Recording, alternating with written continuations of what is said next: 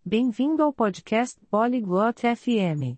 Hoje, temos uma conversa interessante entre Odelia e Zane. Eles estão falando sobre como preparar um jardim para o plantio.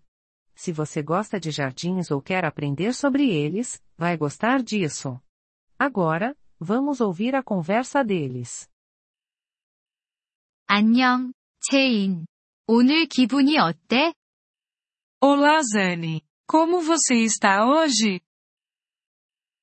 안녕, 오델리아. 나는 괜찮아. 너는 어때? Olá, Odelia. Eu estou bem. E você? 나도 괜찮아. 고마워. 나는 심기 위해 정원을 준비하고 싶어. 도와줄 수 있을까? Eu estou bem. Obrigada. Quero preparar meu jardim para o plantio.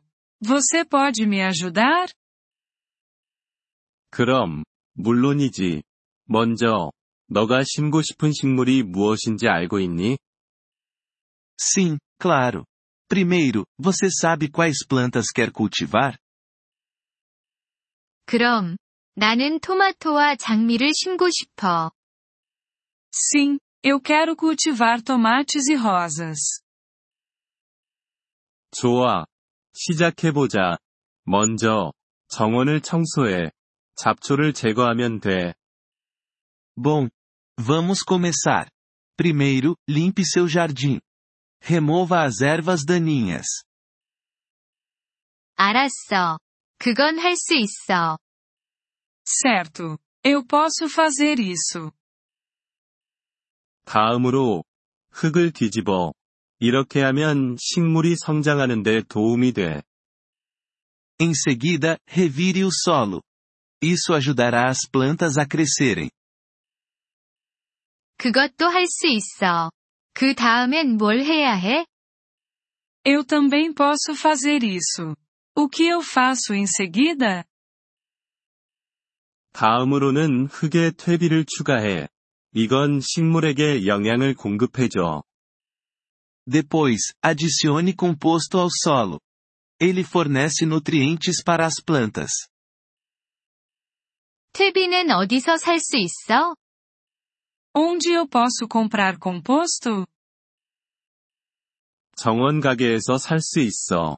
아니면 집에서 직접 만들 수도 있어. Você pode comprá-lo em uma loja de jardinagem. Ou pode fazer em casa. 어떻게 집에서 만들 수 있어?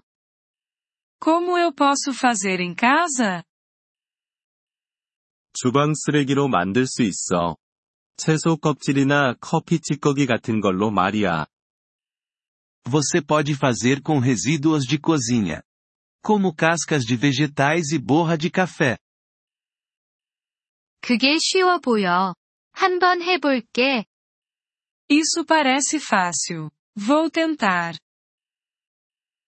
좋아. 퇴비를 넣은 후에는 흙에 물을 더해. Bom. Após o composto, adicione um pouco de água ao solo. 알았어. 그렇게 할게.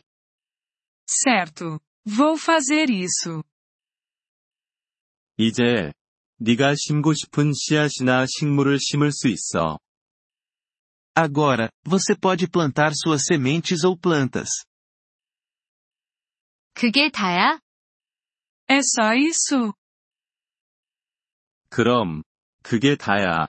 하지만 식물에게 매일 물을 주는 것을 잊지 마. Sim, é só isso. Mas lembre-se de regar as plantas todos os dias. 그렇게 할게. 정말 고맙다, 체인. Eu vou. Muito obrigada, Zane. 천만에, 오델리아. 도와줄 수 있어서 기뻐. 내 정원에 행운이 있기를. De nada, Odelia. Fico feliz em ajudar. Boa sorte com seu jardim. 이번 Polyglot FM 팟캐스트 에피소드를 들어주셔서 감사합니다. 진심으로 여러분의 지지에 감사드립니다. 대본이나 문법 설명을 받고 싶다면 웹사이트 Polyglot FM을 방문해주세요. 앞으로의 에피소드에서도 계속 만나 뵙길 기대합니다. 그때까지 즐거운 언어 학습 되세요.